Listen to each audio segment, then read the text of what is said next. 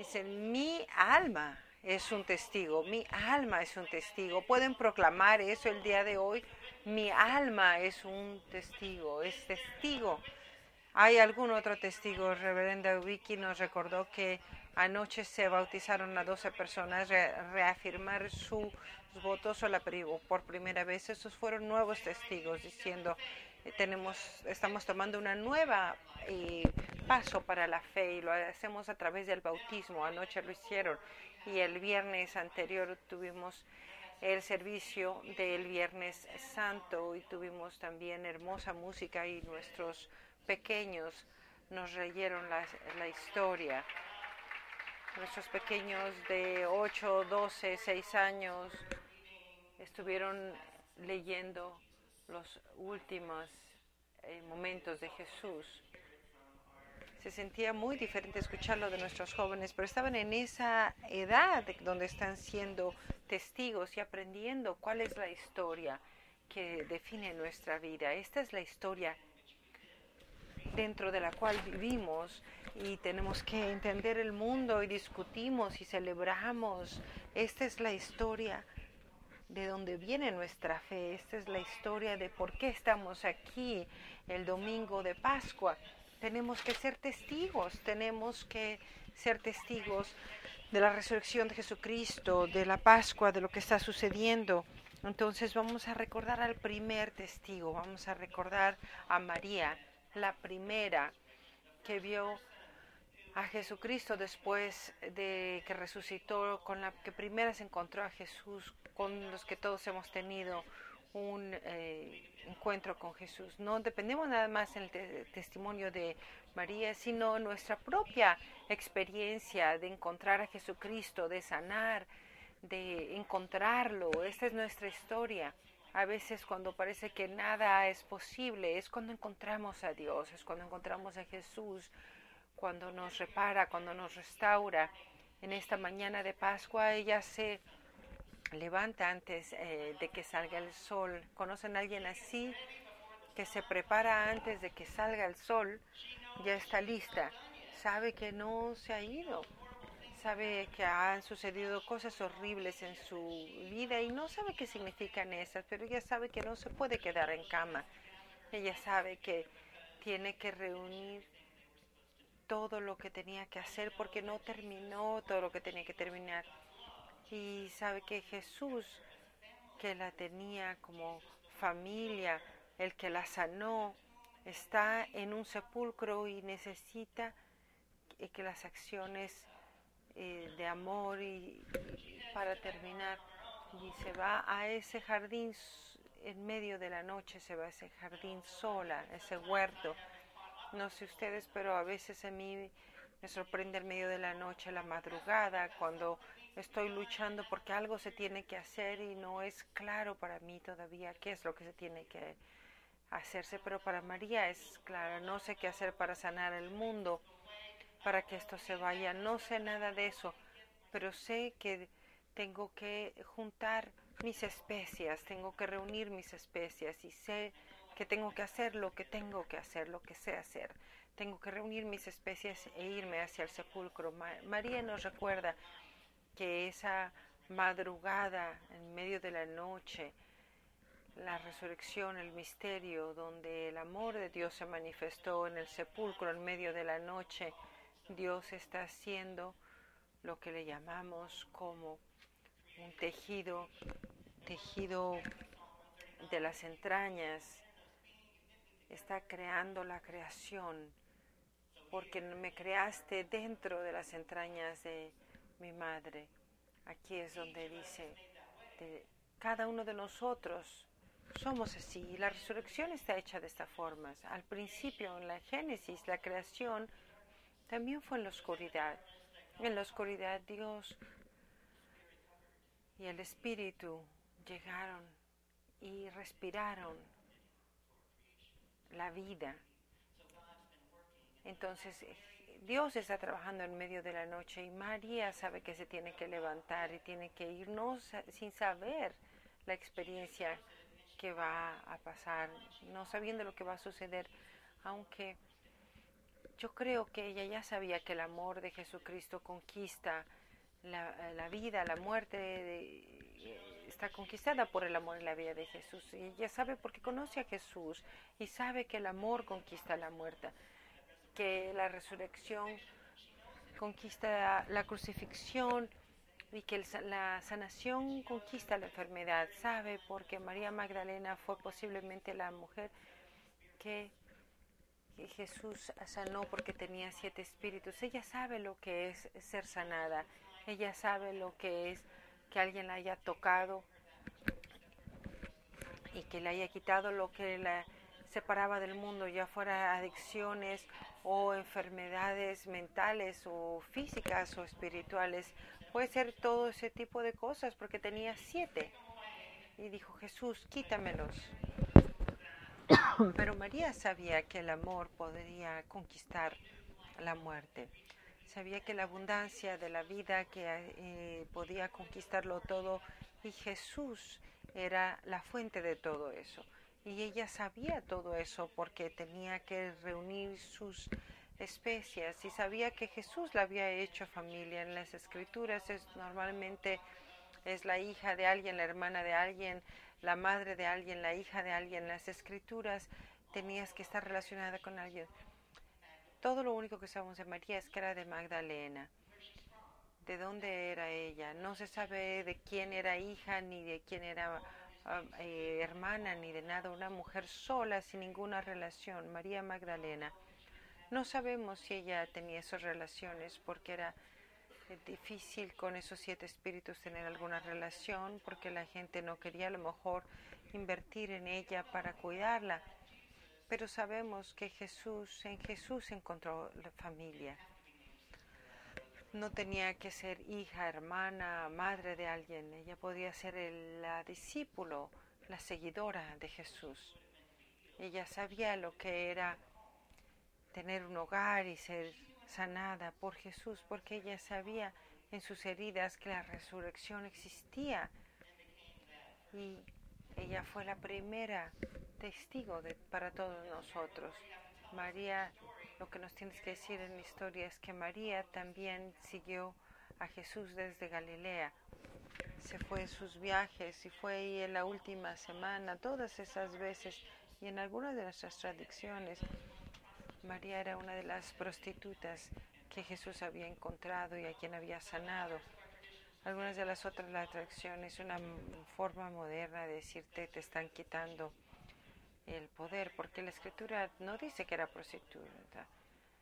Y saben que a lo mejor en otras eh, homilillas han escuchado si era o no prostituta, pero aunque lo hubiera sido, si hubiera sido una prostituta, ella escuchó las palabras de Jesús. Jesús le dijo que las prostitutas y los, y los recolectores de impuestos van a entrar al reino de los cielos antes que ustedes. ¿Y saben qué? Que las puertas del cielo van a abrir las puertas de ustedes, van a abrir las puertas para ustedes eh, antes que de nadie más. Podemos saber la resurrección cuando sanamos de nuestros siete espíritus, podemos saber que la resurrección existe aún antes de morir. Ella se levanta en la madrugada, en la oscuridad, para reunir sus especies y dirigirse al sepulcro. Y ella iba cantando una canción tradicional de la sombra de la muerte. No te, le temeré al mal. Ella sabe que tiene que ir al luto a ese espacio con sus especies funerarias en mano y pasó por el valle caminando y no voy a quedarme en la cama. Voy a llegar hasta donde tengo ante mí, voy a hacer lo que pueda hacer, aun si no puedo hacerlo todo. Paso por el valle. Dios mío, por favor, consuélame. Yo voy al jardín, al huerto yo sola. El rocío fresco de la mañana. Sola. Sabía que tenía que hacerlo. A lo mejor esa es nuestra historia. A lo mejor somos nosotros. A lo mejor nos levantamos sin saber lo que estamos haciendo, pero tomamos lo que está alrededor de nosotros y sabemos lo que sí podemos hacer y comenzamos a caminar tratando de hacer lo mejor que podemos hacer. A lo mejor con direcciones o a lo mejor sin guías.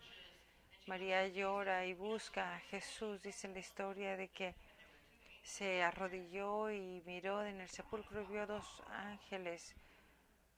Y María no le importó ver a los ángeles. Los ángeles yo lo que quiero es a Jesús, estoy buscando a Jesús. No me manden a estos angelitos. ¿Dónde está Jesús? Quiero saber dónde está. Ella está todavía buscándolo, está de luto. Y aun cuando Jesús lo ve que está llorando, ella no reconoce la voz de Jesús, no reconoce la voz de Jesús hasta que Jesús la llama por su nombre, le dice María. Entonces se abren los ojos de ella y sabe que la resurrección es posible y a pesar de la crucifixión y que el amor conquista la muerte y aún así no se había dado cuenta y entonces se dio cuenta en ese momento que respondió de una forma personal e íntima y le dijo maestro en arameo. Y eso es importante en nuestras escrituras. Dice que significa maestro, pero es una forma simplística. Rabino significa mi mentor, mi corazón, mi líder, mi todo. Rabino, Jesús, aquí estás. En esa historia donde ella, él le dice su nombre y, ella pudo responder, sí, es verdad, es la vida, es la resurrección. En nuestras vidas necesitamos llamar a Jesús en ese momento cuando no sabemos cuál es el siguiente paso necesitamos reunir lo que podamos y ir y esperar que algo va a suceder que ni podemos imaginar y que si podemos tratar de imaginarlo puede ser que lo echamos a perder, entonces no hay ni que imaginarlo. Y si los ángeles están ahí, a lo mejor nos distraemos y podemos buscar a Jesús. ¿Quién es este Jesús de resurrección? ¿A quién encontró María ese día? Cada uno de nosotros puede ser redentor, maestro, guía. Pero ¿qué fue lo que hizo primero? Lo primero que hizo Jesús resurrectado es escuchar a las, las lágrimas, escuchar el llanto. Seguro que había mucho que hacer. Pero lo primero que hizo Jesús es escuchar las lágrimas, las lágrimas de María. Y tuvo esa conversación con ella, escuchando sus lágrimas encontrándola donde ella lo necesitaba más. Creo que es una forma de decirnos que importan nuestras lágrimas y que Jesús nos encuentra a donde estemos, aunque si sepamos qué hacer lo siguiente. Yo siempre cuando no sé lo que voy a hacer hago una, lasaña, una lasaña. Cuando no puedo resolver los grandes problemas hago una lasaña. Yo junto mis especias y hago lo que puedo hacer porque es lo único que puedo hacer en ese momento. Cuando no sé qué hacer, hago una lavaña. La relación íntima entre Jesús y María, de rabino a María, y cuál puede ser la relación que tengamos nosotros con él. El reverendo Charles Giades de la transformación de la justicia. Nuestras mejores bendiciones llegan a nosotros cuando no podemos ni verlos porque no tenemos, no las esperamos. A veces no hay ninguna eh, forma de tener esperanza desde el punto de vista empírico, político, académico, pero aún tenemos esperanza. Sabemos de que los argumentos para la fe científicamente son cuestionables, pero aún así creemos, no siempre vemos lo que creemos, pero creemos con más fuerza en lo que no hemos visto más que en cualquier cosa que hayamos visto. A veces buscamos el amor y la justicia y no los encontramos, pero de todas formas amamos y servimos a las personas que no nos aman y que no buscan la justicia más que para ellos mismos. A veces no tenemos razón para regocijarnos, pero aún así nos regocijamos. Y aquí llegamos a eso, a través de la noche, de las dudas y la vida eterna se afirma y se demuestra y la justicia se hace posible por el trabajo de Dios a través de la noche. A pesar de las penas, si no tenemos cuidado, vamos a esperar hasta la madrugada, cuando debemos de comenzar en la noche. No esperen al amanecer para hacer todo lo necesario. Me recuerda de mi madre que también se llama María y me recuerda que cuántas veces me levantaba en medio de la noche comenzaba su oración normalmente a las 4 de la mañana, pero si estaba preocupada a lo mejor a las 3 y media de la mañana comenzaba a rezar.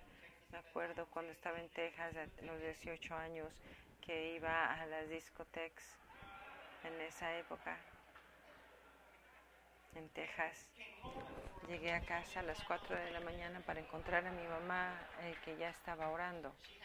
Ella tenía eh, más tiempo esa noche en la oscuro, en la oscuridad sabía que ella estaba ahí con lo que ella tenía, dando su corazón para la gente de Dios y para aquellos que amabas y haciendo esas oraciones que me llegaron y que yo necesitaba porque ella creía en la resurrección de Dios y que Jesús podía hacer lo que dicen las escrituras para traernos sanación, esperanza y vida eterna. Mi lectura favorita en todas las escrituras las voy a compartir donde quiera que estén en este mundo. Jesús va a llegar con ustedes. Esto lo decimos en los funerales.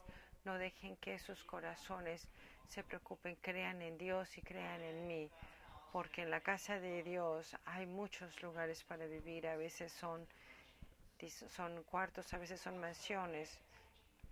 Si no fuera tal, tal lo que te he dicho, voy a preparar un lugar para ti. Y si voy a preparar un lugar para ti, voy a regresar y te voy a llevar conmigo para que tú mores también a donde moro yo, en mi morada.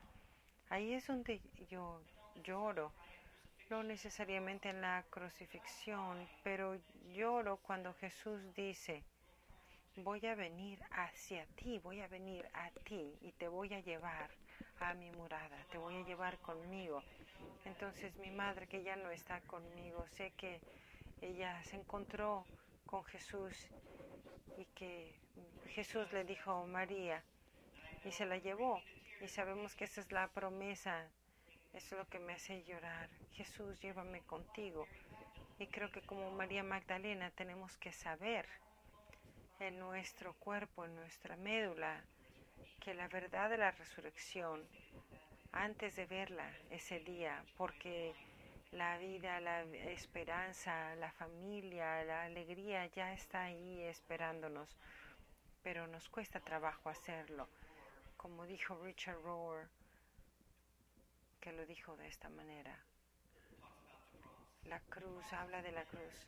La cruz es lo que nos anuncia, lo que nos hacemos lo uno lo otro y a Jesús. La cruz es lo que hace el mundo. La resurrección es la señal de lo que Dios hace con nosotros eh, para nosotros. Cuando, cuando no levantamos el amor, Dios dice no cuando la esperanza no se levanta, Dios dice, no, para mí yo escojo la Pascua, la resurrección. Yo quiero estar ahí antes de la madrugada, antes de que, porque lo que pasa, lo que, sea que sucede, yo puedo hacer una lasaña, porque escojo la Pascua, esta iglesia escoge la resurrección, el nombre de esta iglesia es resurrección. Imagínense, escogemos la resurrección porque comenzamos hace 45 años en la oscuridad, antes de la madrugada, un grupo de oración preguntándose qué significaría tener una comunidad de fe que cree que las personas en los márgenes pueden llegar y encontrar sanación y que Jesús va a estar presente en ese lugar y ofreciéndole esa sanación y que Cristo nos va a llevar a Cristo mismo. Se encontraban en la oscuridad, en algunas casas, en, bar, en bares, en, una tienda de bicicletas, finalmente en una iglesia, después de que se conocieron un poco, el Ku Klux Klan se apareció y quemó ahí una cruz. Pero ahí en la oscuridad se reunieron muchas personas durante 24 horas en pares protegiendo la iglesia. Creímos en la resurrección, creímos de que aunque hubiera resurrección en el mundo, eh, Dios tenía algo para nosotros, tenía otro mundo para nosotros y pasó el tiempo y sabíamos lo que significaba ver a las personas que estaban en pares cuidando, porque hay personas que las personas, hay 50% de las personas en la sala murió de SIDA. Sabíamos en ese entonces lo importante es reunir nuestras especies en pares y familiares para que supieran que los amábamos y no los íbamos a olvidar. Nosotros sabíamos lo que era la resurrección y la practicamos todos los días orando de que Cristo estuviera con nosotros a cada paso. Sabíamos lo que era cuando este santuario se inundó y este espacio estaba cubierto de cuatro pies de agua. Sabíamos lo que era como diferentes personas en pares vinieron y dijeron, Ay, es posible la resurrección. Y caminaron y tratando de eh, recuperarlo. Creemos en la resurrección, esperamos la resurrección, sabemos de que ah, lo que sea que esté ante nosotros, Jesús tiene algo más que decir, Dios tiene algo más que decirnos a través de Jesús. Y creemos, practicamos la resurrección. Ya sé que estemos de luto y no estemos seguros de nuestras emociones, nos seguimos presentando. Si nos amenazan o si el mundo dice cosas malas de nosotros, continuamos presentándonos si la naturaleza parece estar en nuestra contra o no. Nosotros nos presentamos porque hace 45 años alguien se preparó en la oscuridad, cuando yo tenía 12 años, de que hubiera un lugar para un pastor chaparrito y gay para que viniera a predicar sin siquiera saber, sin siquiera conocerme. Celebramos la Pascua y celebramos esos 45 años y sabemos que no hemos terminado, que hay mucho que hay que hacer y que Dios nos llama a hacerlo. Si vamos a celebrar en las próximas dos semanas, sabemos que vamos a llegar a nuestra campaña de 75 mil dólares y que vamos a hacer cosas maravillosas y que vamos a ayudar a personas. Sabemos que se va a arreglar esa ventana que está parchada por ahora. Sabemos que vamos a poder hacer muchas cosas. Si no han creído en la resurrección todavía, hay tiempo para que se den cuenta. Sabemos que hay otras cosas en nuestro edificio que se tienen que arreglar y alguna parte de ese dinero va a ser para eso, pero no nada más para nuestra casa, para, para amar nuestra casa, sino también para nuestras uh, vecinos. Sabemos de que vamos a comenzar una iglesia también para las personas que hablan uh, español, que son y el reverendo Ulises Pérez es el líder de ese grupo hispano. Es un grupo hispano LGTB que no tiene un hogar y que tenemos aquí a su líder y que le vamos a ayudar a construirlo.